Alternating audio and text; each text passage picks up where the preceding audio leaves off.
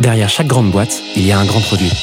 Derrière chaque grand produit, il y a des gens talentueux, passionnés et ambitieux. Oh, that's music to my ears. On les appelle Product Manager, CPO ou Product Leader. Oh, yes, yes. Quel que soit leur titre, ils ont tous la même mission. Devenir la clé de voûte de leur entreprise à la croisée du design, du business et de la tech pour créer les futurs produits indispensables de demain. Well, that's excellent. Clé de voûte, c'est le podcast des products pour les products. Chaque semaine, je te fais passer un moment aux côtés des meilleurs leaders du produit français. I'm so happy. Avec une mission, te livrer tous leurs secrets, méthodes et apprentissages pour devenir toi aussi la clé de voûte de ton entreprise. You know what? I like that idea. Aujourd'hui, j'ai le plaisir d'accueillir Benjamin Lausier sur Clé de voûte. Benjamin a passé toute sa carrière aux États-Unis en démarrant Growth dans une startup basée à San Francisco. En 2013, il rejoint Lyft, en devient Head of Product, puis intègre l'équipe produit de Thumbtack. Il en devient VP Product et se consacre à la formation chez Reforge en tant qu'Executive in Residence, où il crée et anime des programmes de formation en produit et growth. Benjamin vient sur Clé de voûte nous raconter son solide parcours de product au sein des plus belles boîtes US. En deuxième partie d'épisode, on creuse ensemble ses frameworks maison pour aider les product managers à développer leur carrière avant de détailler sa méthode pour faire décoller un produit marketplace. Je te laisse quelques secondes pour te préparer et je te souhaite une bonne écoute. Salut Benjamin, comment tu vas? Salut, salut, ça va et toi? Ça va très bien, je suis ravi de t'accueillir sur le podcast. Pareil, c'est un honneur, merci beaucoup de de m'avoir. Un honneur, c'est un grand mot, on l'a jamais dit encore. Ben voilà, je te le dis, je suis le premier. Trop sympa. Alors Benjamin, toi, tu as un profil un peu particulier. Tu es français d'origine, mais tu as fait toute ta carrière aux États-Unis, euh, en particulier à San Francisco, si je comprends bien. Tu vas nous raconter tout ça, donc 14 ans de- d'expérience euh, aux États-Unis, au sein de boîtes qu'on connaît pour la plupart et qu'on connaît moins pour d'autres, mais je pense qu'ils sont connus localement. Tu vas nous raconter un peu de ça. Et là, tu es revenu, toi, en France.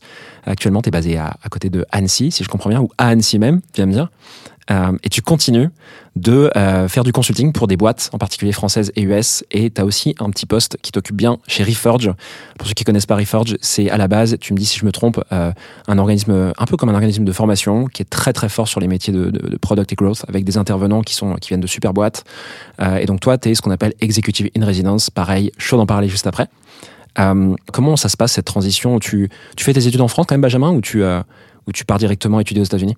Ouais, en fait, les études, c'était un peu le point, euh, le point pivot pour moi. Donc, euh, je suis parti, euh, j'ai fait mes études à une école de commerce à Reims, euh, euh, qui était un peu l'intersection, euh, une école qui s'appelle Théma, euh, qui était, euh, qui est un peu l'intersection entre la technologie et le management. Donc, c'était euh, un peu le- l'école euh, parfaite avec, du, re- du recul pour le, job de product manager. Euh, et euh, j'ai eu l'occasion de passer pas mal de temps à l'étranger. Donc j'ai- fait une partie de mes stages en Australie et aux États-Unis, et j'ai fait ma deuxième année de master aux États-Unis. Et c'est ça un peu qui m'a donné, disons, le, goût de m'installer là-bas un peu plus long terme. Quoi. Trop bien. Et tu arrives directement à trouver un job? Parce que je sais que c'est compliqué d'obtenir une résidence là-bas, avoir un visa en fait pour bosser. Comment ça se passe pour toi? Ouais, non, c'était c'était super chaud. Donc déjà, euh, il y a un type de visa qui est plus facile à avoir euh, quand on sort d'école, euh, qui est un J1. Et donc ça, euh, ma dernière année, en gros, j'ai passé six mois non-stop à, à, à postuler pour pour des jobs et j'ai réussi à trouver un truc à New York. On a passé presque un an à New York avec avec ma femme, qui était ma copine à l'époque. Et après, elle, elle a trouvé un job à Dropbox à San Francisco. Donc là, on décide de, de tout poser et de partir après un an à New York, donc euh, s'installer à San Francisco. Et moi, du coup, je repars de zéro, plus de job. Euh, et là, bah, c'est pareil. J'ai dû, c'est grosses galères, quoi. Donc, euh, mon visa n'était plus valide et j'ai dû faire euh, peut-être euh, 200, 300, 400 euh, candidatures à chaque fois personnalisées avec le nom de la personne. un Il n'y avait pas de truc, chat euh, GPT à l'époque. Hein. voilà, exactement. Il n'y avait pas de chat GPT à l'époque euh, et c'était euh, voilà, beaucoup, beaucoup de galères, beaucoup de, de refus au dernier moment euh, quand on réalise que j'ai pas le visa qui va bien et tout. Ouais, dur. Et, et qu'est-ce qui se passe? C'est quoi le moment pivot où tu parviens à avoir un job? Et j'imagine que du coup, tu vas nous dire, il y a une boîte qui a fait confiance, qui t'a fait confiance pour euh, sponsoriser ton visa. Ouais, voilà. Donc, euh, à, donc à l'époque, euh, je, je travaillais pour une agence de pub qui spécialisait un peu dans tout ce qui était euh, viral growth. Euh, donc, c'était euh, beaucoup de construire des, des mini apps en fait où tu invites tes posts, ça connecte par Facebook et ça crée une vidéo personnalisée ou un truc comme ça. Donc, vraiment un peu à l'intersection de produits et, et growth déjà. Et puis euh, là, il y a une boîte euh, qui s'appelle Cater to Me. Euh, c'est une marketplace. Et donc, eux, la, la mission, c'est ils connectent des euh, des restaurants, des, euh, des, des chefs, des food trucks euh, avec des entreprises hein, qui veulent nourrir leurs employés. Donc, à San Francisco, voilà, c'est- très commun. Beaucoup de startups amènent la bouffe voilà, midi, euh, petit déj, midi et soir par exemple pour leurs employés. Et l'idée c'est que voilà, euh, plutôt que d'avoir les mêmes sandwichs ou quoi que ce soit, euh, là c'est euh, que des, des restaurants locaux, etc. Et c'est une vraie marketplace qui tu dis ton budget, donc combien de personnes, t'es, tout, ce que tu as, besoin, et, euh, et chaque jour tu as quelque chose de différent qui vient. Quoi. Euh, et donc eux ils étaient trois euh, et, et ils avaient besoin de quelqu'un un peu à tout faire quoi. Et donc là moi le pari que j'ai fait c'est quand ils commencent à parler de l'île entreprise, la croissance, ils ont le pas, pas le, rien levé donc complètement bootstrapped. Euh, et là moi je crois vachement en- dans le potentiel de la boîte. Euh, et en gros ils, me vendent un peu sur un rôle euh, ops, donc euh, euh, à la main connecter les repas et tout, qu'il n'y a pas vraiment d'AI ou de technologie à l'époque à la boîte quoi.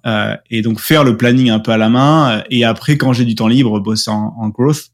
Euh, et moi, un peu le pari que je me fais, c'est ok, je vais essayer de le plus vite possible me sortir de ce job de ops euh, et prouver ma valeur en tant que tant que growth person quoi. Euh, donc voilà, voilà comment ça commence. Et donc, ils t'ont fait confiance. Enfin, comment tu les convaincs de te faire confiance en disant euh, Ouais, moi, je suis français, il y a un visa sponsor, ça va vous coûter X. Euh, Faites-moi confiance. Il y a plein de candidats en face qui sont américains, certainement. Qu'est-ce qui Ouais. se passe ouais? En fait, euh, déjà, j'ai proposé de couvrir, de couvrir tous les, les coûts du, du visa, ça, ça a aidé. euh, et moi, j'ai dit, voilà, je, je pas beaucoup d'expérience, mais j'étais un, un peu surqualifié, disons, pour un job purement ops. Mais le pari que j'ai fait, c'est, ok, moi, je vais, je vais faire le job, je suis, euh, je, je travaille dur, mais en plus, je vais apporter tout ce savoir-faire en growth. Euh, je vais me battre pour la croissance d'entreprise. Je vais vous, euh, voilà, je, vais, je vais vous trouver d'autres, d'autres channels d'expansion, etc. Et donc, euh, donc voilà. Donc pour eux, mon, mon différenciateur, c'était un peu ça. C'était ok, quelqu'un il y a un peu de galère administrative. Maintenant, on a quelqu'un qui vient ops, euh, qui peut être un vrai pilier de la boîte en tant qu'employé numéro 4, quoi, ou numéro 3. Euh, quelqu'un qui peut vraiment grossir sur un rôle de head of growth, head of product. Euh, du coup, ça, ça vaut le coup de, de prendre un, un profil un peu plus euh, euh, unique, comme ça, disons. Donc, ça se passe bien pour toi, j'imagine Ouais, ça se passe bien, ça se passe bien. Donc voilà, j'en fais ma mission. euh, donc le- la, la journée, je fais mon, mon taf de ops. euh, donc je mets voilà les mardis euh, Uber, ils ont sandwich. Les mercredis Uber, ils ont sushi. Et puis et puis le, soir, je, je je taffe comme un malade pour essayer de, de, de débloquer un peu la croissance de, de la boîte quoi. Donc je fais un peu d'AdWords, je fais un peu des trucs un peu low budget quoi. Euh, et, euh, et ça paye parce que euh, voilà, il y a beaucoup de choses qui n'étaient pas vraiment optimisées. Et du coup, en, en quatre semaines, je crois, trois quatre semaines, euh, j'arrive à, à, à sortir mon salaire à l'année, quoi. Et du coup, j'arrive Incroyable. euh, vers les, les co-founders, je dis voilà, clairement, euh, on peut se permettre d'embaucher quelqu'un d'autre pour faire ma partie ops. Et voilà mon cas pour, pour passer en full time en growth. Quoi. Et d'ailleurs, j'ai remboursé mon visa en quelques, en quelques semaines. Voilà, exactement. Trop cool. Donc, c'est comme ça que ça se passe, c'est comme ça que tu verrouilles ton job. Combien de temps tu restes là-bas? Je reste là-bas un an et demi. Euh, un an et demi, Euh, la boîte grossit pas mal, on on passe de 3 à 70 en un an et demi, Wow. euh, avec sans, sans funding quoi. Donc euh, Incroyable.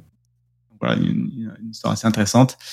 Euh, et puis après, je, un de nos clients, c'était Lyft, euh, du coup, et euh, et j'en avais un peu une- un programme de parrainage, un peu un produit un peu, enfin un- une plateforme un peu un peu sympa qu'on envoyait à, à nos clients. Et puis il y a le head of growth de Lyft euh, qui m'envoie un message en me disant genre ah, c'est super euh, ce que ce que vous avez fait là. Euh, si jamais tu es intéressé par euh, discuter d'opportunités à Lyft, euh, ce sera avec grand plaisir. On peut se boire un café, un truc comme ça. Donc c'est comme ça que ça a commencé un peu la deuxième euh, la deuxième partie de, mon voyage, disons. Et tu peux nous rappeler un peu ce qu'est Lyft? Alors, juste pour info, je fais une petite parenthèse avant que tu ailles. Euh, J'ai déjà fait un épisode avec Philippe Misrahi, qui était quelqu'un au produit chez Lyft. Euh, c'est l'épisode 45 euh, sur Clé de Voûte pour les gens qui veulent l'écouter. Mais je veux bien que tu nous rappelles un peu ce que c'est Lyft, en effet, euh, qui est pas une boîte qui est. Alors, c'est connu pour des gens qui sont vraiment, qui adorent la tech, mais beaucoup moins en Europe du fait de sa non-présence, en fait. Tout à fait, ouais. Ouais, euh, donc Lyft, c'est le concurrent principal de Uber aux États-Unis. Euh, donc c'est euh, à la base. Donc moi, je rejoins l'entreprise en 2013 euh, et euh, euh, Uber est encore très focalisé black car, donc voilà limousine, etc. Et Lyft, c'est un peu, c'est un peu disons entre guillemets l'inventeur du vrai modèle peer-to-peer. Euh, donc Lyft à la base, c'est une boîte de covoiturage pas la Blablacar. Et euh, ils font un hackathon et ils se disent et si on faisait du covoiturage mais à distance très petite quoi. Euh, tu vas dans tel quartier, bah tiens moi aussi, euh, je t'emmène et puis tu me donnes une donation de ce que tu veux. C'est comme ça que le lance Lyft. Lyft euh, aujourd'hui ils ont je crois euh, peut-être 38 euh, 40% de part de marché aux US donc voilà, c'est un peu une Énorme. idée, c'est que aux États-Unis et au Canada. Énorme. Et donc, toi, tu arrives euh, côté croissance, donc côté growth, chez Lyft, c'est ça? Voilà, j'arrive dans le côté growth, on est euh, disons trois dans l'équipe euh, growth. Non, c'est tout petit. Hein. Très petit, voilà. Dans la boîte, je crois qu'on est 40. Dans, dans- 40 dans la boîte. Ok. Je sais pas combien elle fait aujourd'hui, mais plusieurs milliers de personnes, je pense. Voilà, ouais, on est, je crois qu'ils sont 3000 maintenant. ouais. Ouais. Ok. Et, et donc tu arrives en, donc tu arrives côté growth. Combien de temps tu restes growth et à partir de quand tu bascules au produit? Euh, donc la boîte a émergé, disons, d'un hackathon euh, et il y a eu immédiatement énormément de demandes. Euh, Donc euh, dès le début, c'était vraiment la, la panique parce que il y a eu beaucoup plus de demandes tel point qu'on avait une waitlist euh, pour les utilisateurs. Donc euh, il fallait que tu attendes et qu'on on laisse passer les gens un peu au compte-goutte. Donc toute l'équipe, le corps de l'équipe produit et ingénierie était vraiment focalisé sur l'infrastructure. Euh, Il y avait des trucs un peu de base, euh, par exemple le truc de, de carte de crédit. Euh, ta carte de crédit passait pas, et ben tu pouvais prendre un autre ride et puis on réessayait la nouvelle carte que tu nous donnais. Euh, puis si ça marchait pas, tu pouvais reprendre un ride et puis on réessayait. Donc tu avais des gens comme ça qui roulaient gratos. Donc euh, beaucoup de choses comme ça, euh, de, de fondamentaux de l'infrastructure qui étaient pas du tout en place. Euh, et du coup, moi, je, je, je viens un peu dans l'équipe pour un peu euh, patcher le, le, le trou qu'il y a en termes de, de growth product. Donc j'embauche euh, un, un, un designer, j'ai euh, un, un, ingénieur euh, full stack et voilà ensemble on, on- je monte plusieurs petites teams et tout et on, on essaie de grossir donc le côté conducteur et le côté passager euh, de, la, de la boîte quoi. Alors que le reste de l'équipe produit ingénierie euh, grossit les, les, euh, les fondamentaux de l'infrastructure. Donc, Petit à petit, je crois qu'au bout d'un an, les deux les deux équipes disons se sont vraiment consolidées sous un un umbrella un peu commun euh, produit quoi. Trop bien. Tu restes combien de temps chez Lyft? Je reste six ans, je crois, six ans, six ans et demi. Ouais. Et c'est quoi le, le, le dernier rôle que tu occupes?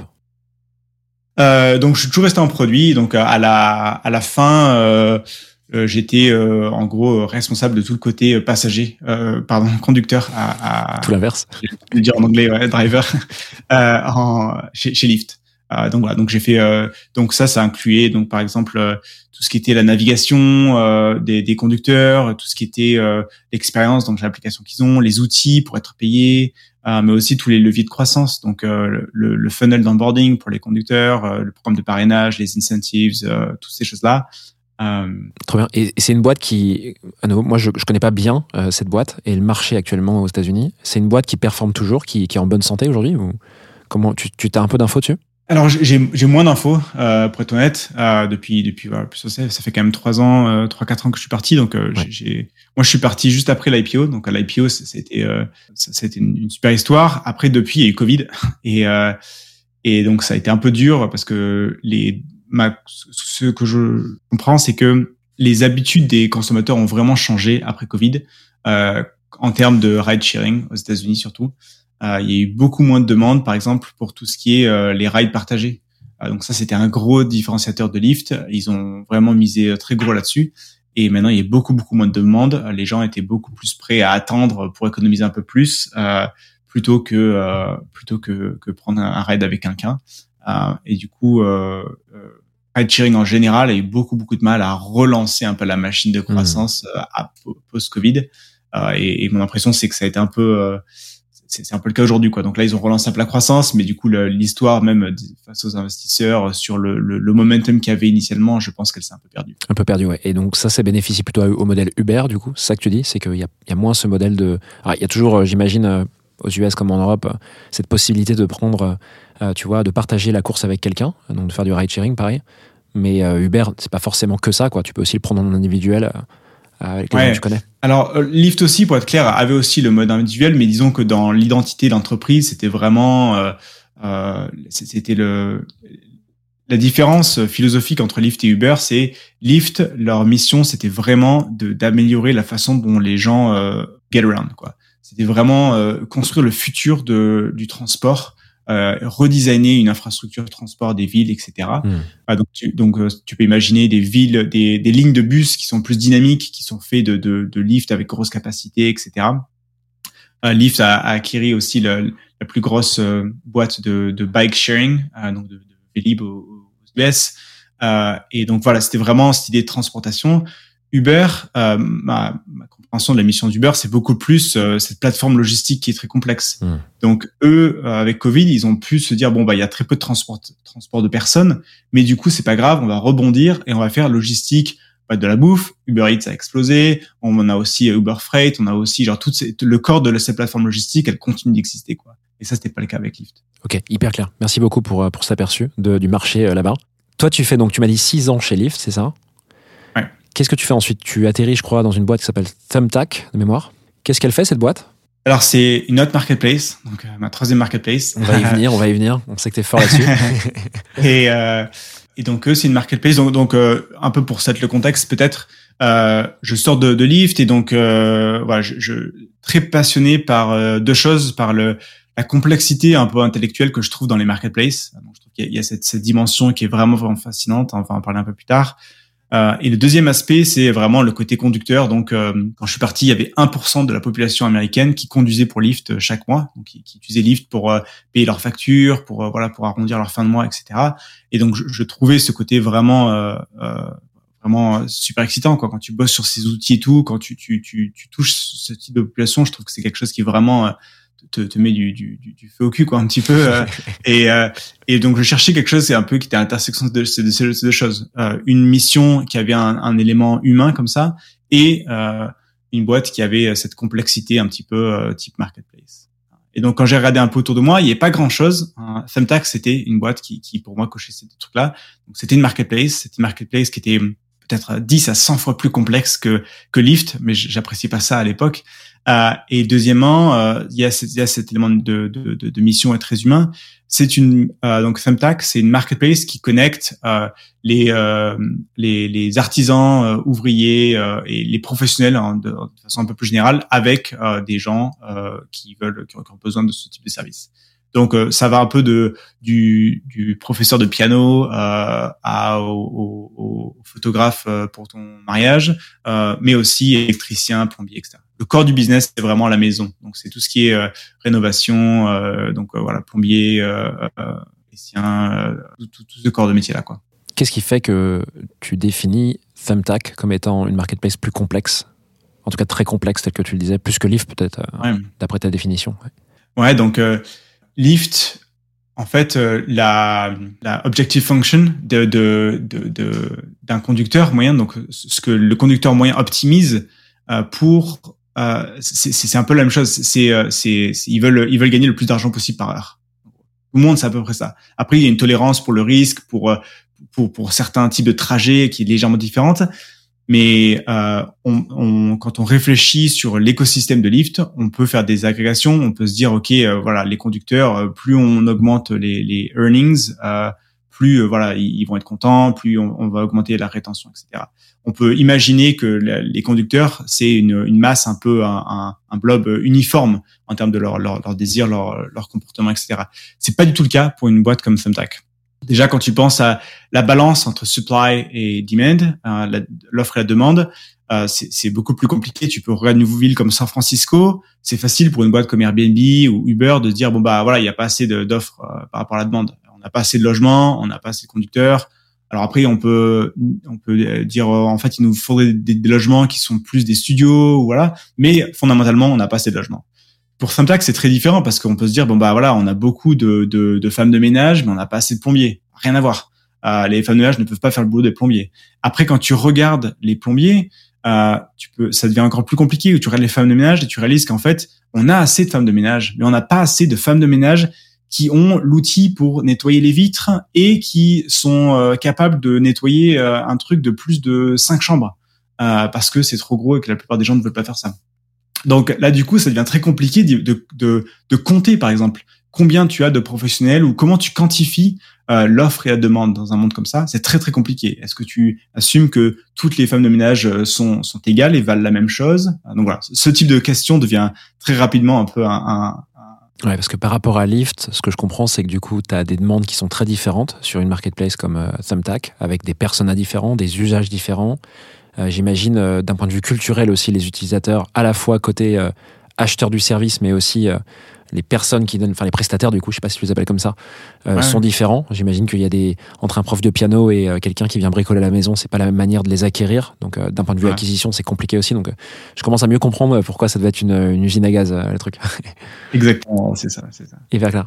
Trop bien. Bah écoute, je crois qu'on a on a euh, fait déjà un peu le tour de euh, tes expériences euh, directement dans des startups et scale-up. Euh, Je veux bien que tu nous dises un petit peu. Donc suite à Thumbtack, qu'est-ce qui se passe? Tu, tu, tu quittes un peu. Tu, bah, tu quittes Thumbtack au bout de combien de temps? Au bout de trois ans, euh, Ouais. un peu plus de trois ans, je crois, mais ouais. Ouais. Comment tu entres en contact avec euh, avec euh, Reforge et, et peut-être euh, avais d'autres activités en parallèle de Reforge euh, euh, quand tu es sorti de Sumtac Euh, non, je faisais un peu de, de advising, mais voilà. Euh, et en fait, il s'est passé quelque chose de très simple. J'ai eu un enfant. J'ai eu un enfant et, euh, et avec ma femme, euh, voilà, ça faisait euh, un peu moins de 15 ans qu'on était aux États-Unis. On- ça faisait 15 ans qu'on faisait que dire à nos parents, oui, un jour on va rentrer en France. Je vous promets. et puis, ouais, je vous promets, ouais. Et trois ans, trois ans. Et puis voilà, ça faisait 15 ans qu'on disait trois ans. Euh, et puis là, on s'est dit bon, bah, est-ce que c'est pas maintenant un bon moment pour euh, essayer de, de, de faire un petit peu un retour en France, ne serait-ce que pour quelques années, voir euh, comment on aime la vie à la française, euh, faire un peu un break des, des États-Unis. Euh, on avait la citoyenneté américaine, donc on, on savait qu'on pouvait revenir un peu sans souci. Et et puis voilà, c- cet enfant, on s'est dit quand même ce serait pas mal d'avoir le support de la famille, de pouvoir voilà savoir que notre fille va passer des, des bons moments avec, le reste de sa famille, quoi. Du coup, euh, du coup, voilà. Donc ça, c'est un peu l'élément déclencheur. Euh, donc on commence à réfléchir à faire un retour en France. Euh, et puis là, bah, Reforge m'approche en me disant, ah, bah si, si tu connais des, euh, des gens euh, qui sont euh, des, exécutifs en produit et tout, qui souhaitent faire un peu un break, nous on a un super job qui est fait que pour eux. Bah, là, j'ai levé la main, je dis, bah, bah, moi je crois que je, crois que je, je corresponds, ouais, exactement.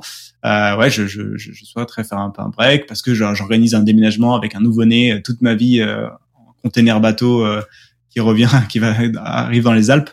Donc, euh, donc voilà. Donc ça, c'était un peu le, le, le bridge vers vers Reforge. J'avais aussi investi dans leur dans, dans leur Series B euh, et euh, du coup, je connaissais un petit peu le, le PDG. Et ça se fait comme ça. Écoute, Benjamin, je te propose qu'on qu'on s'arrête là sur, sur ton parcours. Il y a déjà eu beaucoup, beaucoup de choses de dites. Hyper intéressant de voir comment tu vois les choses et, et de voir comment tu as construit ces, ces dernières années à travailler au produit.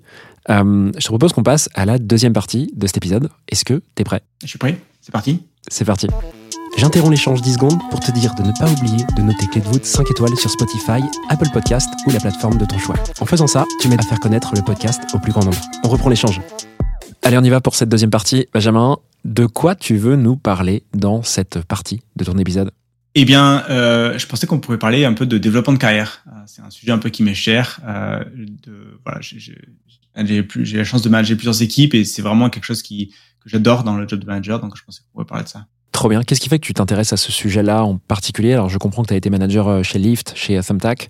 Euh, Est-ce qu'il y a un truc qui t'a mis la puce à l'oreille? À un moment, tu t'es dit, euh, ouais, bon, ce truc-là, faut vraiment, vraiment que je le, je le formate, que je le, tu vois, que je le mette sur papier. Ouais, c'est euh, pour moi déjà quand tu penses à embaucher quelqu'un, c'est vraiment euh, c'est un peu c'est ce pouvoir magique quoi. C'est des fois quand tu bosses, tu bosses 80 heures par semaine, 100 heures par semaine et et t'es genre putain tout ce que je veux c'est je je veux pouvoir me cloner. Euh, ça ça réglerait tellement de problèmes si je pouvais avoir un clone de moi. Ben c'est ce que tu peux faire quand t'es manager. Tu peux littéralement embaucher quelqu'un, euh, tu peux les aider, tu peux ils apportent des des, des skill sets qui sont complémentaires aux tiens euh, et tu peux littéralement avoir ce pouvoir magique de te cloner. Et, euh, et après, du coup, tu as, vraiment cet investissement dans l'humain, dans cette personne que tu veux euh, que, tu veux aider à grandir et que tu veux qui, t'aide à qui soutient la mission euh, et, les objectifs que tu as toi quoi. Donc il y a vraiment ce, ce côté un peu magique quand tu as une équipe qui roule, quand tu as des gens euh, qui sont passionnés par ce que ce qu'ils font euh, et que tout se passe bien, c'est vraiment euh, c'est c'est t'as l'impression que tu, tu multiplies par 10 l'impact de tout le monde quoi.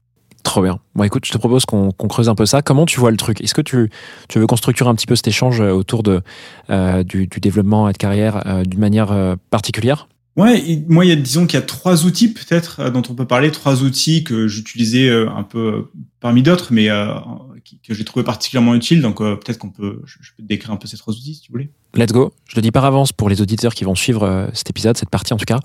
Euh, ces outils, forcément, ils prennent une forme en particulier. Je crois que tu en as fait des templates, des choses qui sont visuelles. Donc, ce que je fais, comme d'habitude, c'est que euh, sur accord de Benjamin, je mettrai les templates ou des captures de ces templates directement dans la newsletter du podcast que vous pouvez retrouver via le lien en description d'épisode ou dans les archives de la newsletter. Voilà. Ceci étant dit, on peut y aller. Donc, trois outils. Bah, outil numéro un, je veux bien que tu nous en parles un petit peu. Euh, qu'est-ce que c'est concrètement? Comment tu l'appelles et qu'est-ce que cet outil euh, fait? Ouais, donc le, le premier outil, et, et c'est encore une fois, c'est là où je vais décrire ma perspective très euh, peut-être euh, très américaine, hein, et j'ai réalisé euh, en commençant à parler à, à des euh, beaucoup de, de PM français qu'il y a des choses qui sont évidentes et que les gens me disent bah, bah oui mais tout le monde fait ça en France. Je dis ah ok autant pour moi. Et d'autres ah bon bah pas du tout on fait pas ça donc, donc voilà. Donc je, je, m'excuse un peu en avance si jamais il y a des, des choses qui sont un peu plus universelles en France que que ça l'est aux États-Unis. Ouais.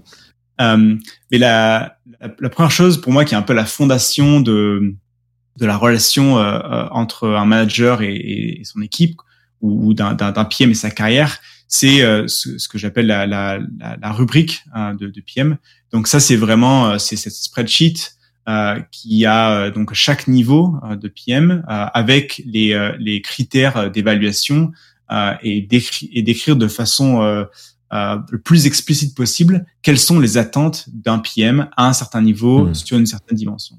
Euh, et donc pour moi, ça c'est vraiment la base parce que c'est l'accord explicite entre un PM et l'entreprise. C'est voilà, je, je, je viens, j'ai un salaire, mais voilà ce qui est attendu de moi de la part de l'entreprise. Et ça c'est encore plus vrai aux États-Unis où il n'y a pas vraiment le concept d'un CDI. Euh, et si euh, voilà, moi je, je, voyais à Lyft, euh, surtout au début, régulièrement 5-10% des, des gens étaient licenciés pour performance. C'est pas des gens qui étaient nécessairement genre mauvais, mais c'est juste des gens qui pas au niveau euh, qui dont l'entreprise avait besoin pour une croissance comme celle que l'entreprise avait quoi. Euh, du coup, il y a vraiment euh, euh cette, cette, cette, cette, attente de, de, de, performance et un besoin, je pense, des, des, des PM d'avoir un, contrat très clair entre eux et l'entreprise. Ça, c'est un peu la, la, première partie. Donc c'est le parcours carrière, c'est ça, c'est le fait de dire euh, quand t'es PM, genre junior, senior, euh, mid-level, etc., tu, tu vas avoir justement un niveau d'attente sur chacune de ces compétences clés, c'est ça? Exactement, c'est ça. Voilà. Et donc ça, effectivement, le parcours carrière, bon, c'est un truc qu'on voit en France, évidemment. Peut-être pour des raisons différentes maintenant que tu le dis. C'est-à-dire que j'ai l'impression, tu vois, qu'en France, c'est un outil qu'on voit beaucoup pour que les product managers se projettent dans l'entreprise, qui se disent, tu vois, mm. moi j'arrive là, à tel niveau, voilà où je peux aller, voilà les parcours qui sont créés dans l'entreprise, et voilà les compétences qu'il me faut pour arriver à ce niveau dans le, le parcours carrière, tu vois. Toi, ce que tu es en train de me dire, c'est que c'est un outil qui permet un peu comme un contrat de dire bah si tu veux évoluer chez Lyft, enfin si tu veux évoluer dans une boîte, tu veux rester déjà dans une boîte et que tu veux en plus évoluer, il faut que tu aies ce niveau-là. Tu vois, je, je, trouve que bon, c'est assez lié, mais je trouve que c'est un tout petit peu différent comme approche. Comment tu le vois toi sur ce que je viens de te dire Ouais, je pense que tu as complètement raison. Je pense que c'est, je pense que c'est un peu des deux. Euh, je, je, pense que c'est, il euh, y, y, a ce côté un peu perspective de carrière et on va en parler parce que le deuxième outil pour moi, il, il connecte un peu à ça. Euh, mais il y a aussi vraiment ce, ce, ce contrat pour moi, et euh, c'est comme ça que les performance reviews, euh, tout ça est, est fait. C'est un, un, contrat le plus objectif possible. Et très souvent, le, on va dire l'erreur, mais c'est plutôt le, le, problème que je vois, c'est des PM qui viennent et qui me disent ouais, mais de toute façon, il y a Michel qui a été promu pas beaucoup Jean-Michel aux États-Unis, mais euh, Jean-Michel qui a été promu. Euh, mais de toute façon, c'est juste, euh, voilà, c'est pas clair du tout pour moi euh, ce dont j'ai besoin pour être promu. C'est pas clair pour moi pourquoi j'ai pas eu euh, une augmentation de salaire. C'est pas clair pour alors que mon collègue gagne plus, etc. Et pour moi, ça c'est un symptôme que le contrat n'est pas clair. C'est un symptôme que tu regardes la la grille d'évaluation, le parcours de carrière, tu vois quelque chose, tu interprètes quelque chose, mais le manager clairement a une autre interprétation pour moi, c'est un exercice qui est super utile. Par exemple, mmh. c'est faire ça à l'aveugle. Donc le PM, quand il y a un, un problème comme ça de perception, et eh ben la personne le fait et dit bah moi en termes d'impact, je pense que pour ce qui est attendu à mon niveau, je pense que je suis genre 4 sur 5. Alors, en termes de d'expertise, de, je suis un 3 sur 5, machin. Et le manager fait pareil et après on compare les notes. Après on peut dire ah bah voilà, moi j'ai l'impression que je suis un 5 sur 5 en performance, alors que mon manager pense que oui, je fais le job, mais qu'il y a quand même un peu de, de, de, et du coup ça, ça devient des points de discussion euh, de management de, de, carrière pour euh, pour le PM et son manager. Ok, hyper intéressant. Euh, donc le parcours carrière, tu penses que tu peux l'introduire à quel moment, toi qui arrivé chez Lyft très tôt, est-ce que tu trouves, aurais trouvé normal d'avoir un parcours carrière alors que tu es euh, quasiment, tu vois, seul ou vous êtes deux PM, quoi. Sachant que tu sais pas euh, comment Lyft va se développer, il euh, n'y a pas de manager quasiment, tu vois, à partir de quand tu penses qu'on peut introduire un, un, outil comme ça? À partir de une euh, rule of thumb, euh, je dirais c'est euh, c'est quand il commence à y avoir euh, des vraies conversations de, de, de, carrière. En général, quand tu es le premier PM d'une boîte, euh, le sujet principal de conversation avec ton manager, c'est pas forcément quand est-ce que je vais changer de titre, etc. Quoi. Si tu comprends, mmh. les enjeux sont un peu différents. Donc, dès qu'il commencé à avoir des enjeux un peu de, de carrière, de, des conversations comme ça, ça veut dire qu'il y a besoin d'avoir ce contrat qui est un peu explicite. Maintenant, ce que ce que je conseille, c'est quelque chose qui, je pense, peut être fait à, à beaucoup de, de, niveaux de fidélité différents. Euh, une toute petite boîte peut très bien dire, et ça peut venir très bien du, du PM lui-même, en disant voilà, moi j'ai l'impression que je, je comprends pas bien les attentes de pour mon rôle. Je sais qu'on est que cinq, mais pour moi j'ai besoin d'un truc très clair. Hmm. Voilà ma, ma tentative. Euh, à, à définir ça sur papier. Voilà ce que j'ai entendu de ta part euh, dans notre euh, one-one. Euh, Est-ce que ça c'est un, un, un, bon set de d'attentes pour, mon, pour moi, pour mon rôle? Euh, Quatre paragraphes, ça peut être très simple comme ça, avec le manager qui dit oui c'est exactement ça que j'attends de toi. Parfait. Euh, si tu as ces quatre paragraphes de fait, ben, on est d'accord que euh, et vraiment, tu, tu, on peut expand le scope, on peut regarder une évolution de carrière, etc. Donc ça peut ça peut être très simple. Euh, et euh, ça commence à se faire, je pense que dès qu'il y a des problématiques de carrière comme ça. Ok, hyper clair. Toi, tu as un modèle que tu utilisais dans toutes tes expériences, que tu as peaufiné peut-être euh, Comment euh, tu as vu le truc Ou alors tu t'adaptais à ce qui était fait déjà dans les boîtes? Ouais, donc je, je, j'ai un modèle que j'ai un peu peaufiné à Lyft. et après, je suis arrivé à Thumbtack et Thumbtack n'avait pas ça. Et donc pourtant, qui était une boîte avec, on était 600. C'était structuré, ouais incroyable. Qui était assez structuré, mais il n'y avait pas de, de, de, grille structurée comme ça. Mm. Ah, et du coup, j'ai continué à le peaufiner et j'ai apporté un peu la, la, recette de chez Lyft, quoi. Et oui, en gros, euh, un, par exemple, un des euh, donc le, le, critère principal, c'est très simple. Hein, c'est donc il y a autant de niveaux que ce que l'entreprise a. Donc euh, aux États-Unis, typiquement, ça, ça commence au, niveau 3. L3, c'est un associate PM. L4, c'est un junior PM. Et, à partir de L8, c'est directeur, L9, c'est senior directeur ou, ou vice-président, etc. Um, et il y a quatre dimensions. La première, c'est impact. Et euh, une chose que j'aime faire aussi, c'est mettre un, un, un, poids sur chacune des dimensions. Pour moi, ma perspective, c'est que l'impact, c'est 50% euh, de la performance d'un PM. Euh, donc euh, cette dimension-là compte pour la moitié de la, performance d'un PM. Après, il y a expertise. Euh, donc expertise, c'est donc vraiment la connaissance des problèmes utilisateurs, la capacité d'un PM à vraiment à, à, comprendre les enjeux et les dynamiques du problème du produit qui, qui contrôle. la troisième dimension, c'est people skills, donc interpersonnel, donc l'habilité de manager une team, influencer leadership, etc. Euh, et la dernière, c'est euh, citizenship. Donc, euh, je sais pas trop comment traduire ça en français. mais c'est tout. Citoyenneté, oui, mais c'est voilà, disons c'est bon citoyen de l'entreprise. Quoi. Je comprends. C'est dans ce, dans ce côté-là. Donc, c'est est-ce que c'est quelqu'un qui participe activement à recruter du talent pour l'entreprise, qui améliore les processus internes, qui etc. Quoi. Donc, voilà. Ok, hyper clair. Est-ce que tu as un, extrait qu'on pourra euh, mettre directement dans l'utilisateur pour que les gens visualisent? Ouais, je pourrais partager un petit extrait. Ouais. Trop cool. On fait ça. Donc ça, c'était le premier outil. Eh ben écoute, on part sur euh, l'outil numéro 2. Let's go. C'est quoi cet outil? Alors l'autre outil, c'est donc euh, si tu vois un peu cette, euh, cette, euh, cette spreadsheet, en gros, euh, comme le, contrat un peu explicite avec un peu clair entre le, PM et l'entreprise, avec toutes les, attentes du, PM, etc.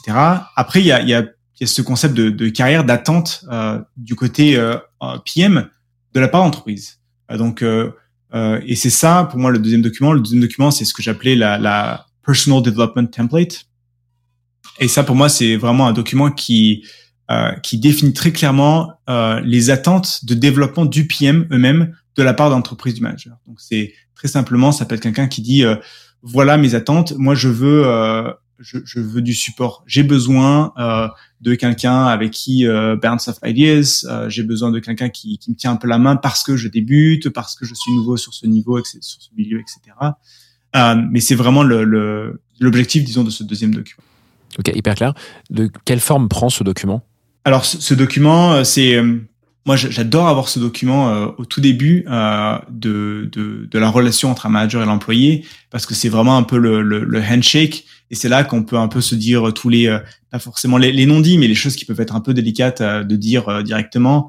donc, par exemple, en tant que PM, c'est qui je suis, quelles sont mes forces, qu'est-ce que je pense, qu'est-ce que je vois comme mes forces. Je suis quelqu'un qui euh, adore les marketplaces euh, et les dynamiques de marketplace. J'adore ça. Je veux être exposé à ce type de problématiques. Quelles sont mes, mes faiblesses? Euh, Je reconnais que je ne suis. il faut que je m'améliore. à voilà communiquer une vision très clairement. C'est quelque chose sur lequel je bosse, etc. Comment est-ce que je suis supporté par un manager? Comment est-ce que un manager peut, peut, m'aider? J'ai besoin de quelqu'un voilà, qui, qui me donne cette accountability, quelqu'un qui me qui m'aide, qui me guide peut-être, qui me donne la main sur certains challenges, ou au contraire, non, non, moi, je veux, euh, je veux qu'on me donne beaucoup de responsabilités et après, je veux aller dans mon coin euh, pendant trois mois. Et si ça marche pas, je vais être viré. Euh, voilà, ça c'est un, un, modèle très différent. Mais euh, mais quelqu'un qui qui veut ça, il va, ça va très mal se passer avec un manager qui va toujours être là. Je veux t'aider. Comment je machin. Et ça peut être difficile pour quelqu'un de dire écoute, j'ai envie que tu restes dans ton coin, j'ai pas envie de te parler du tout. Euh, j'ai envie juste que tu me, voilà, que tu mesures ma performance et si ça va pas, bah tu me dis. Tu, tu si, si tu as besoin de quelque chose, tu me le dis. Maintenant, euh, tu ne m'aides pas en, en avec un, un meeting de une heure par semaine, tu, tu ne m'aides pas, moi. Hmm. Euh, donc voilà. Donc, mais ça, ça peut être très délicat à dire à son manager. Donc ce document-là permet, euh, par exemple, de, de, de dire ces choses-là. Et après, il y a mon plan de croissance en tant que PM. Euh, Qu'est-ce que je veux euh, En anglais, c'est What do I want to be known for? Donc, euh, qu'est-ce que Pourquoi je je veux veux que être les gens Comment est-ce que je veux être reconnu exactement? Merci. Euh, donc moi, je veux être euh, voilà quelqu'un qui est euh, euh, à, à l'avant de, de telle dimension d'entreprise. Euh, J'aimerais vraiment développer une expertise paiement. J'aimerais vraiment voilà. Et ça, c'est très utile, je pense, en tant que manager. Et c'est aussi un très bon exercice pour un PM à tous les niveaux de, de réfléchir à ce type de questions. Donc, qu'est-ce que moi je vais être reconnu et aussi qu'est-ce que je me vois faire dans deux ans? C'est une question qui est jamais facile, mais ça peut évoluer, il n'y a pas de problème forcément. Mais ça, ça guide la conversation euh, de carrière euh, entre un manager et, et l'employé. Euh, et après, il y a une- un troisième élément que j'adore qui est très concrètement, à court terme, euh, qu'est-ce que, quel est ton objectif de carrière, euh, disons le prochain trimestre. Quoi. Donc voilà, je veux être un expert paiement. J'adore les, les problèmes de marketplace. Par contre, je, je, je reconnais qu'il faut que je sois meilleur à développer une vision long terme et la communi- communiquer à un grand groupe de personnes. Euh, c'est sur ça que je bosser. Du coup, le manager, c'est là qu'il peut intervenir. et ben voilà, on a un meeting euh, de- pour tout- avec toute l'entreprise euh, dans, dans un mois. Peut-être que ça peut être l'occasion pour toi. Est-ce que un but de, de ce trimestre, ça peut pas être de avoir une vision et faire un exercice et la communiquer devant toute l'entreprise, par exemple. Donc voilà un peu le l'architecture du, du document dans son ensemble. Ça, c'est un document euh, sous la forme d'une page euh, Google Doc ou autre avec des questions. c'est ça, hein? Voilà. Euh, À quel moment tu l'utilises? C'est pendant les, les revues de performance? Euh, alors euh, euh, pour moi, je l'utilise pas pendant les revues de performance. Au contraire, les revues de performance pour moi, c'est une, une revue de des attentes de l'entreprise et comment est-ce que le PM euh, euh, compare à ses attentes. Et pour moi, ce document, c'est l'inverse un peu. C'est comment est-ce que l'entreprise compare aux attentes du PM. C'est bah voilà, moi je vais être un expert sur ça. Maintenant, on m'a foutu sur un scope, euh, je suis pas du tout intéressé par ce truc-là. Euh, je grossis pas. Je veux vraiment m'améliorer euh, sur mon public speaking et tout. Maintenant, j'ai aucune opportunité. Hmm. Euh, clairement, je, je, je suis pas, je suis pas content. Je suis pas happy. Je, je, je ne grossis pas. Euh, maintenant, euh, pour autant, peut-être que je coche toutes les cases. Hmm. J'ai une performance. L'entreprise est très contente de moi, mais moi, je ne suis pas content de le, des opportunités que l'entreprise me donne. Ah, C'est un document pour soi, en fait, hein, qu'on doit remplir soi-même et faire ce travail d'introspection, mais qui Voilà. peut servir de discussion avec ton manager. Tu peux très bien t'appuyer sur ce document, lui envoyer les réponses et dire voilà le travail que moi j'ai fait. Euh, je l'ai structuré comme ça. Voilà euh, tous les axes qu'on a abordés ensemble avec toi, Benjamin. Euh, Voilà. Et, et, est-ce qu'on peut se baser sur ce document pour mener une discussion de manager à manager? C'est ça? Exactement, c'est exactement ça. Ok. Et la combinaison de ces et maintenant peut-être que tu, tu commences à voir que la combinaison de ces deux documents, ça permet, du moins de, de, euh, de mon expérience, de vraiment de, de ground un peu euh, des conversations qui sont très délicates à avoir euh, à la fois pour le manager, mais surtout euh, forcément pour le manager, euh, de bon bah voilà, moi j'ai l'impression que je fais du bon boulot, mais encore une fois j'ai pas de promotion, encore une fois j'ai pas le scope que je veux et tout. Là, ça force un peu la conversation à dire non, on est très clair. Voilà ce dont tu attendais de moi et on est d'accord que j'ai fait toutes, j'ai checké toutes les cases. Hmm. Maintenant, euh, voilà ce ou l'inverse. Euh, non, euh, oui, je veux vraiment être euh, avoir un plus gros scope parce que mon objectif c'est d'être euh, directeur dans dans un an. Et le manager peut dire bah, bah oui, mais regarde euh, en impact, t'as zéro quoi. Donc bossons sur ça. Une fois que tu as le contrat d'entreprise qui est fait, on peut décider de de de, de d'expandre ton scope. Mais du coup, ça, ça, ça pour moi, ça, ça, ancre un petit peu ces conversations dans des, des documents qui sont très simples. hein. Ça peut être spreadsheet avec euh, quelques colonnes et, un one pager sous Google Doc, comme tu dis, euh, mais ça rend ça concret. Trop bien. Donc, c'est effectivement des documents, à nouveau, un peu sur cette mode de contrat, de pouvoir euh, graver dans le marbre, euh, d'un côté, euh, l'opinion et, et les envies du product manager, de l'autre côté, bah, les attentes de l'entreprise, quoi, en deux documents. Exactement. Hyper clair. Tu nous parlais de trois outils initialement, Benjamin. Euh, c'est quoi le troisième outil que tu as en tête? Euh, et le, le dernier outil, c'est vraiment un outil, euh, un, outil manager. Euh, donc ça, c'est- plutôt quelque chose euh, au manager à faire. Euh, mais c'est vraiment le document qui qui décrit les principes clairs qui connectent ces deux documents un petit peu. Donc par exemple, quels sont les principes de l'entreprise en termes de de revue de performance? Quels sont les principes d'entreprise en termes de, de, de, de devenir un manager? Beaucoup de PM veulent devenir manager, euh, veulent directeur. C'est quoi le, le chemin pour euh, pour pour devenir manager? C'est le type de conversation que qu'il y a qu'il y a très souvent, euh, mais je pense que c'est très important pour limiter les le bias, pour limiter toutes ces choses-là, que ce soit écrit très clairement euh, et que un, un manager, qu'un un CPO euh, arrive à articuler. euh, non, voilà, nous, euh, par exemple, pour moi à Femtac, euh, c'était très important que les gens euh, ne se sentent jamais limités par l'entreprise euh, pour la croissance de leur propre scope. Et donc, euh, moi, un de mes principes, c'était, je vais faire tout en sorte, euh, tout ce que je peux pour que euh, tu puisses grossir ton scope de ta façon et tu peux être un directeur de, de- si, tu veux. Par contre, c'est voilà l'attente de ta part. L'attente, si jamais tu veux faire ça, c'est il faut que tu montres l'impact pendant au moins six mois de l'équivalent de 2 PM pour montrer euh, qu'il y a un vrai cas pour embaucher quelqu'un. Il faut que tu aies une dimension de management qui peut se faire grâce à des programmes de mentorship euh, qu'on a en place ici, euh, grâce à du associate product management que tu peux prendre sous ton aile. Euh, voilà un lien qui donne le truc. Donc voilà. Donc là, moi, c'est très clair. Et c'est pas un peu du favoritisme où euh, bah, il y a un PM qui est, qui qui est qui, qui, euh, qui est très énervé et du coup je vais lui faire un- une petite faveur et euh, je vais le mettre en position de manager, etc. Il y a, il y a un vrai set de principes qui est, décrit euh, et qui permet de guider en fait euh, un peu le, PM à, naviguer la, philosophie, disons, du, du CPO, de l'équipe produit de l'entreprise. Ok, donc ce que je comprends, en point 1, tu disais, on a les attentes de l'entreprise sur le parcours carrière. En point 2, on a ce document qui est plutôt, qui concerne plutôt euh, le manager, donc le- PM ou peu importe le job title, qui va pouvoir noter ses attentes, lui, ce qu'il voit de sa progression et ce qu'il a envie de faire. Et là, le troisième outil, ce que tu appelais l'outil euh, des principes, je sais pas si tu le nommes comme ça, euh, c'est un peu le liant entre les deux qui te dit en gros, euh, voilà, bah, vis-à-vis des attentes de l'entreprise du parcours carrière et vis-à-vis de ta situation actuelle et là où tu veux aller, voilà ce qu'il va falloir que tu mettes en place pour euh, atteindre le parcours carrière et atteindre l'objectif que, qui est sur le parcours carrière et que tu vois, toi tu veux, tu veux atteindre. Quoi. Exactement. Ouais, C'est Ok. tout à fait ça. Sous quelle forme euh, aussi cet outil est fait Euh, C'est un, c'est un GDoc également? Exactement. C'est un, c'est un Google Doc très facile et c'est genre, voilà notre philosophie euh, en termes de promotion. Euh, on attend que tu euh, performes au niveau, au-dessus pendant au moins six mois pour être éligible à une promotion. Voilà, voilà, etc. C'est- une, série de principes comme ça, quoi. Hyper clair. Bah, écoute, merci beaucoup Benjamin pour ces trois docs. À nouveau, on essaiera de les partager euh, le plus clairement possible via la newsletter, comme ça vous aurez un aperçu. Mais trop cool que tu aies pu euh, formaliser tout ça. Euh, J'ai pas encore eu l'occasion de- d'exposer ce type de documents sur le podcast, donc euh, écoute, tu inaugures. Merci beaucoup. Je crois qu'on est prêt à passer à la troisième partie de l'épisode. Est-ce que tu es prêt? Allez, c'est parti.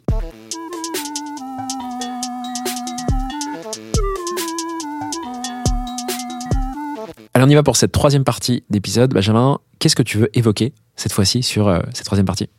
Euh, ouais, donc je, je pensais que donc j'ai j'ai euh, clairement un faible pour les marketplaces euh, et à tel point que à Reforge euh, j'ai écrit un cours euh, sur euh, marketplace growth euh, et du coup je pensais que euh, je pouvais partager un petit peu un des un des points clés disons de, de mon cours euh, sur euh, mesurer la, la, la santé du- d'une marketplace un peu et, et sa liquidité.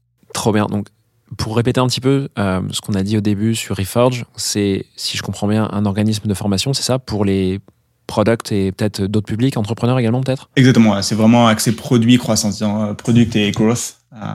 Et toi, tu interviens sur des sujets de marketplace en particulier là-bas ou des sujets un peu plus euh, généraux sur le produit? Ouais, un peu euh, plus généraux. Donc, executive in residence, en gros, euh, mon job, c'est de, de soit créer des cours, euh, comme je l'ai fait là sur Marketplace Growth, euh, mais aussi de d'animer des, des events et des case studies. Par exemple, ils ont leur propre cours sur comment euh, set OKRs, des choses comme ça. Et ben moi, je vais construire un case study, je vais interviewer le CPO de Netflix et montrer comment Netflix utilise le framework dont le cours parle et animer de- des événements comme ça euh, avec des gens. Euh, voilà, euh, voilà mon job euh, aujourd'hui. Et du coup, le cours que j'ai créé, c'est Marketplace Growth, euh, qui, qui s'inscrit un peu dans ce, sur la même plateforme. Quoi.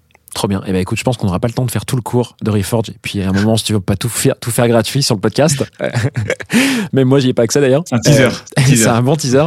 Comment est-ce que tu veux euh, euh, creuser cette partie? Est-ce qu'il y a des axes en particulier sur la partie marketplace que tu aimerais exposer ici? Ouais, je, je pense un des points que pour moi la fondation de- de- d'un d'un playbook growth pour une marketplace, c'est vraiment la compréhension de de, de la la liquidity d'une marketplace. Donc je pensais qu'on pouvait parler un peu de ce que c'est genre marketplace liquidity, Euh, et euh, c'est un concept qui me fascine aussi. Donc même si, si euh, quelqu'un ne bosse pas pour une marketplace, je trouve que c'est un concept qui est assez fascinant en soi-même. Et, et après, comment le mesurer plus concrètement quoi. Donc, Ouais, bah carrément, let's go, creusons. Donc la liquidité du marketplace, qu'est-ce que tu as en tête euh, euh, Qu'est-ce que ça veut dire concrètement? Ouais, donc la, la liquidité du marketplace, euh, c'est vraiment à quel point c'est facile pour un, un utilisateur de trouver ce qu'ils veulent sur la plateforme. Quoi. En anglais, euh, la façon dont j'aime le décrire, c'est euh, c'est le, le fill rate of intentful demand euh, or supply. Donc c'est à quel point euh, tu, tu, si tu penses à ce concept de intentful demand, donc de la, la, la, la demande qui a vraiment euh, qui, qui, qui est de, de l'intent, Intention, je dirais, intention pour intent. intention, voilà, de, de la demande qui, est, qui a assez d'un un niveau d'intention qui est assez élevé. Ouais. Euh, à quel point on est capable de, de matcher ces gens-là avec euh, un, un produit pour eux ou un service. Quoi.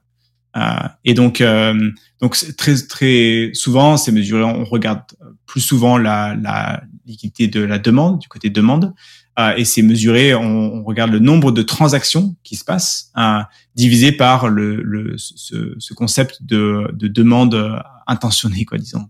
Intentionnel. Intentionnelle. Merci.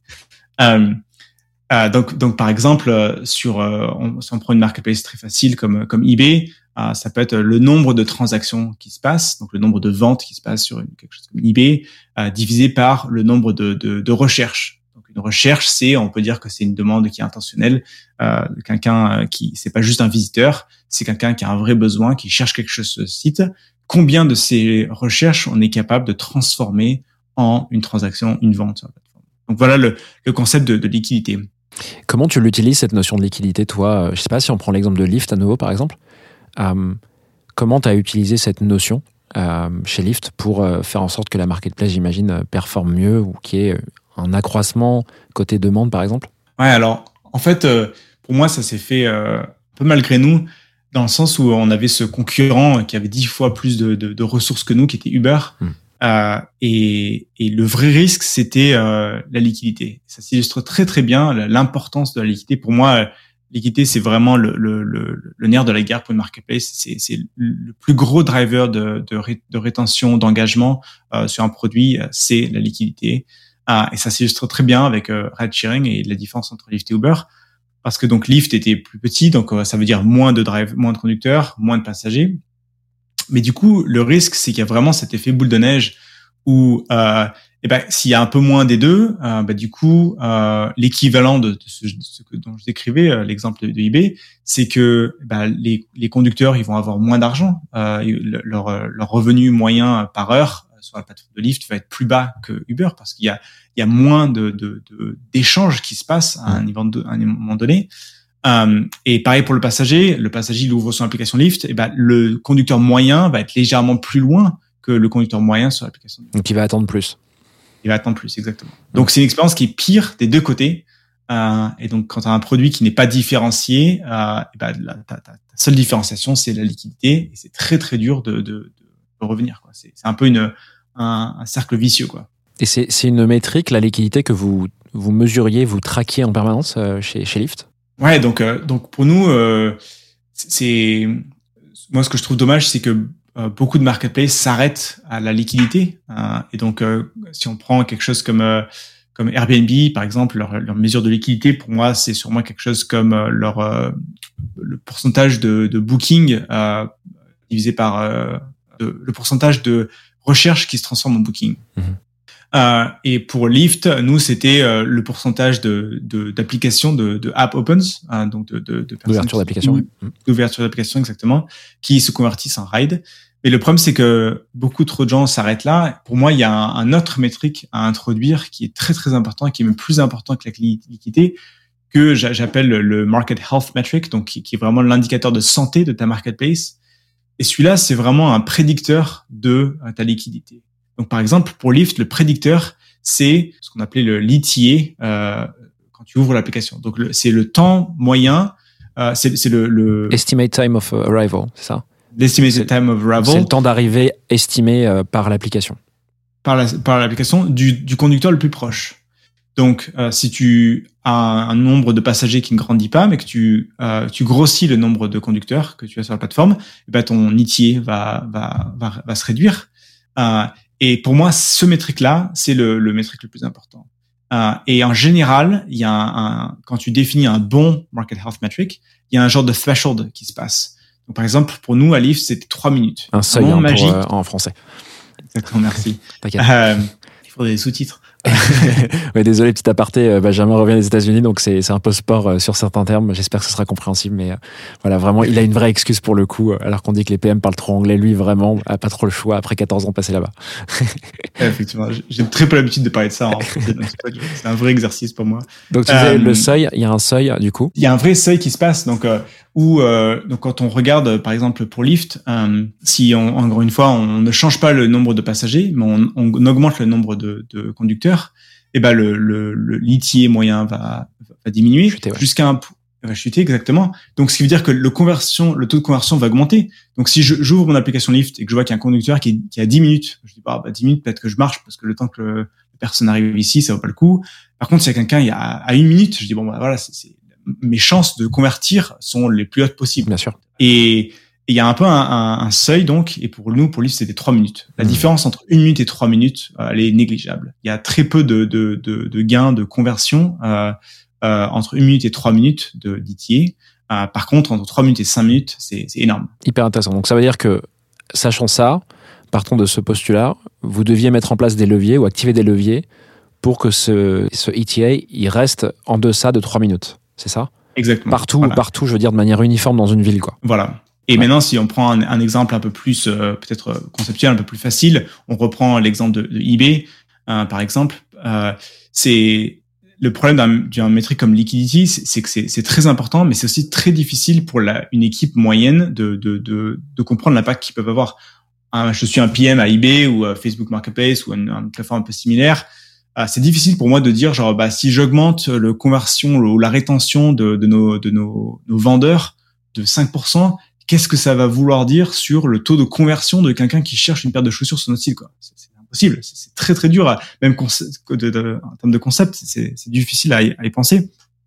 Par contre, l'équivalent, euh, ce serait nombre de résultats sur la page. Euh, donc on sait que quand quelqu'un cherche pour des, des chaussures euh, sur eBay ou quand on cherche quelque chose, il faut qu'on ait au moins cinq, euh, cinq, cinq trucs. 5 Euh, résultats, tu veux dire, qui sortent? Résultats, 5 articles. exactement. Ouais, ouais. Voilà, cinq articles, exactement, merci. Euh, on sait que si on a moins de cinq articles, en général, bah, si on n'a qu'un seul article, bah forcément les gens, ça inspire pas trop confiance, ça fait un peu louche, on va aller regarder sur notre plateforme. Euh, si on a après qu'on en ait 10 ou qu'on en ait 14, bah voilà, peut-être que les gens ils vont pas forcément voir la différence. Maintenant 5, c'est potentiellement le un, voilà, c'est un, un seuil un peu critique. Et du coup là maintenant, c'est beaucoup plus facile pour moi. Je suis un, un PM, je bosse sur la rétention des, des, des vendeurs. Je peux comprendre, ok, s'il y a un vendeur qui liste plus d'articles, bah, je peux arriver à comprendre l'impact que ça a sur le nombre de résultats. Maintenant, au lieu d'avoir trois résultats, on passe à quatre résultats en moyenne. Euh, et du coup, je sais que ça, c'est un prédicteur de la liquidité et du coup de la flywheel un peu de tout le reste notre marque. Hmm. Donc, ce que tu es en train de nous dire, c'est que le truc à craquer quand tu bosses sur une place de marché, une marketplace, c'est de bien déterminer quel est le vrai seuil de liquidité et de trouver ensuite, voilà, une fois que tu as la valeur du seuil de liquidité, euh, les leviers qui deviennent un petit peu plus simples du coup pour euh, faire en sorte que ta market- marketplace euh, passe à l'échelle, quoi. Exactement. D'un point de vue traction, en tout cas, euh, demande et, et- et offre en face, quoi. Voilà. C'est réaliser l'importance de, cette liquidité et ensuite de réfléchir aux prédicteurs de cette liquidité. Quel est le métrique qui est le, qui va influencer ça et comment est-ce qu'on peut faire que ce prédicteur-là, ce soit la, la North Star de, de, de, de l'entreprise, quoi? Bah écoute, merci beaucoup pour tout ce que tu viens de donner à propos des marketplaces. Il y a assez peu de gens qui ont euh, du recul, je pense, sur les marketplaces. On a des grosses en France. hein. Il y a eu des très belles boîtes, euh, genre Mano Mano, euh, qui se sont créées. Typiquement, bon, pareil pour Blablacar. hein. C'est une boîte incroyable, vraiment très grosse maintenant, mais pas simple d'avoir des choses qui sont à nouveau formalisées et, tu vois expliquées de manière simple. Donc, je crois que tu as réussi à bien le faire. En tout cas, moi, j'ai compris. Si j'ai compris, je pense que plein de, gens comprennent. Je te propose qu'on passe bah, à la fin, vers la fin de l'épisode, aux questions flash. Le principe est super simple. Je vais te poser quatre questions et tu vas y répondre le plus rapidement possible. Est-ce que tu es prêt? Je suis prêt. Pas de buzzer? Pas de buzzer, j'aimerais bien avoir le petit jingle. Ouais, voilà. Prochaine fois, promis. Allez, go. Quel est ton produit préféré? Euh, Home Assistant. Pourquoi? C'est euh, le- le- très facile d'automatiser toute sa maison. Donc, euh, c'est- une plateforme très flexible pour automatiser sa maison. Donc, t'es parti sur du hardware. Ça, c'est du software. Soft, plus hard. Voilà, soft plus hardware. Je vais pas être très précis. Trop bien. Comment est-ce que tu apprends et progresses dans ton quotidien? Euh, je lis pas mal de livres, mais je pense que ce qui, ce qui, ce qui m'aide le plus à apprendre et progresser, je pense que c'est d'avoir des side projects. Donc c'est euh, trouver un petit pro projet, euh, peut-être avec Home Assistant ou autre chose, mais, euh, mais qui me force un peu à, à creuser avec curiosité. Qu'est-ce qui t'énerve le plus dans l'écosystème produit? Euh, peut-être un, un détail en France. je, je connais pas vraiment le, le- je suis pas encore un expert de l'écosystème français, mais je, pour moi, c'est vraiment le manque de valorisation et d'éducation autour de, de en France, donc tout ce qui est genre euh, option euh, BSPC, etc. Je suis tellement d'accord. Je sais que je, je donne pas trop mon avis dans ce podcast, mais alors je suis tellement d'accord qu'il y, a un- vrai sujet là-dessus. C'est hallucinant le nombre de candidats euh, qui, se font un petit peu avoir, qui n'ont pas bien compris euh, ce que c'était qu'un BSPCE et qui se donnent beaucoup pour pas grand-chose au final, euh, malheureusement dans beaucoup de boîtes. Quoi. Mais bref, trop cool que tu soulignes. C'est la première fois qu'on le souligne sur le podcast également. et pour finir, euh, qu'est-ce qui t'a aidé à devenir bah, le leader produit que tu es devenu aujourd'hui? Pour moi, c'est travailler avec des gens que, qui sont dix fois plus intelligents que moi, euh, qui, qui me poussent. Euh, Et, et si, j'ai envie de dire, si, si c'est pas le cas, euh, je, recommande fortement de, de changer de boîte ou de- d'explorer un peu, parce que c'est vraiment un, un catalyste pour, euh, Ça a toujours été le cas pour toi dans tes précédentes expériences? Euh, Ça n'a pas toujours été le cas, euh, mais disons que j'ai fait en sorte pour que ce soit le cas le plus souvent possible. quoi. J'ai vu une vraie différence sur euh, au niveau de happiness, mais aussi euh, mon, euh, ma croissance personnelle. Quoi. Trop bien. Merci beaucoup, Benjamin, d'être venu sur Clé Doute aujourd'hui, creuser tout ça avec moi, essayer de parler français euh, sans mots anglais. Il y a eu des petits fails, mais en vrai, on a, on a réussi à s'en sortir. C'était trop cool. Euh, écoute, je, franchement, je- j'espère qu'on pourra euh, se reparler sur, euh, sur un autre format, parce qu'il y a, il y a plein, plein de choses à dire. J'aurais adoré creuser euh, davantage euh, les marketplaces, aussi les sujets de compétences que j'aime beaucoup sur les sujets de product. Donc, merci encore. Et euh, bah, écoute, euh, j'espère qu'on se recroise très vite. Merci à toi encore, c'est super. À très vite. Bye bye. À très vite. Salut. Voilà, j'espère que cet épisode t'a plu. I have everything here. Si c'est le cas, tu peux me soutenir de deux façons. Laisser 5 étoiles sur Apple Podcast ou Spotify et un petit commentaire, ou partager cet épisode à une personne de ton entourage. Oh, yes, yes.